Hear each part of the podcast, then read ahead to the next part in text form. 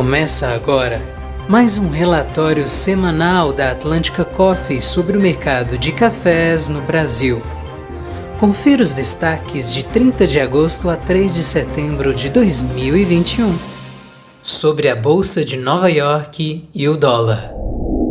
Em mais uma semana de alta, o contrato arábica dezembro de 2021 operou o período próximo à barreira psicológica de 2 centavos de dólar por libra-peso, mas quedas técnicas levaram o ajuste da semana para 193 centavos de dólar por libra-peso.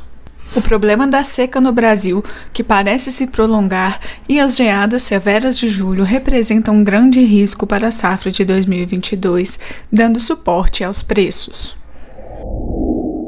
Dados de exportações da Organização Internacional do Café, divulgados na quarta-feira, apontaram um aumento de 1,3% nas exportações globais, pressionando as cotações. O real, mais valorizado esta semana, operou entre 5,11 e 5,22 por dólar, dando suporte às cotações de café. Há feriado da independência no dia 7 de setembro no Brasil. Em algumas empresas, há recesso na segunda-feira, dia 6, o que inclui a Atlântica Coffee. Clima no Brasil. Segundo a ANEEL, a Agência Nacional de Energia Elétrica, o Brasil está passando pela pior seca dos últimos 91 anos. A escassez hídrica está refletindo negativamente nas lavouras, sobre taxas na energia elétrica e aumento da inflação no Brasil. As condições de tempo seco, baixa umidade e calor, além de preocupantes para as floradas, também estão favorecendo incêndios em cafezais. As previsões são de tempo seco e temperaturas acima de 35 graus Celsius entre 3 e 7 de setembro no sul de Minas, Cerrado e Mogiana.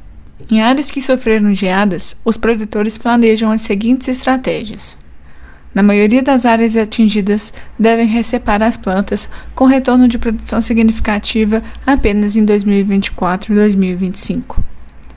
Erradicar as lavouras velhas e aguardar para replantar em outro momento, pois muitos viveiros de mudas foram atingidos e o custo da implantação de lavoura de café está elevado. Ou substituir as lavouras erradicadas por culturas anuais. A tendência de um outubro mais úmido, o que é importante para as floradas e recuperação das plantas. Mercado doméstico e FOB. A demanda do FOB exportação foi um pouco mais aquecida que nas semanas anteriores, mas ainda em volumes abaixo do normal para o período de safra, assim como os negócios no mercado doméstico. Os negócios back-to-back -back de Rio Minas estão praticamente sem liquidez, devido à oferta muito menor que nos anos anteriores por menor volume de safra e falta de chuvas. Quando surge vendedor, são lotes pequenos de 500 a 1.000 sacas, com pedida de 1.080 para a peneira 1718 e 1.050 para a peneira 1416. Há relatos de dealers no exterior que ainda possuem estoque de Rio Minas e de estarem comercializando a qualidade a preços mais atrativos do que na origem. Os produtores seguem extremamente firmes nos preços, acreditando em novas altas. A colheita agora está na fase de varrição e repasse na maioria das lavouras, ou ainda nas plantas em regiões mais altas, onde a maturação é mais tardia. A colheita da safra 21-22 de arábica no Brasil caminha para o fim, estimada em 95% de acolhida e tem boa qualidade de bebida e peneira.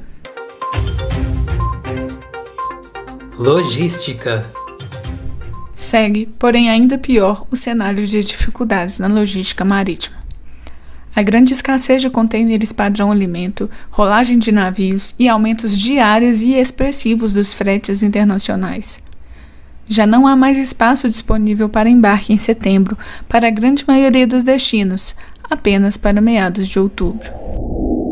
Para os Estados Unidos, apenas embarques a partir de novembro para algumas rotas.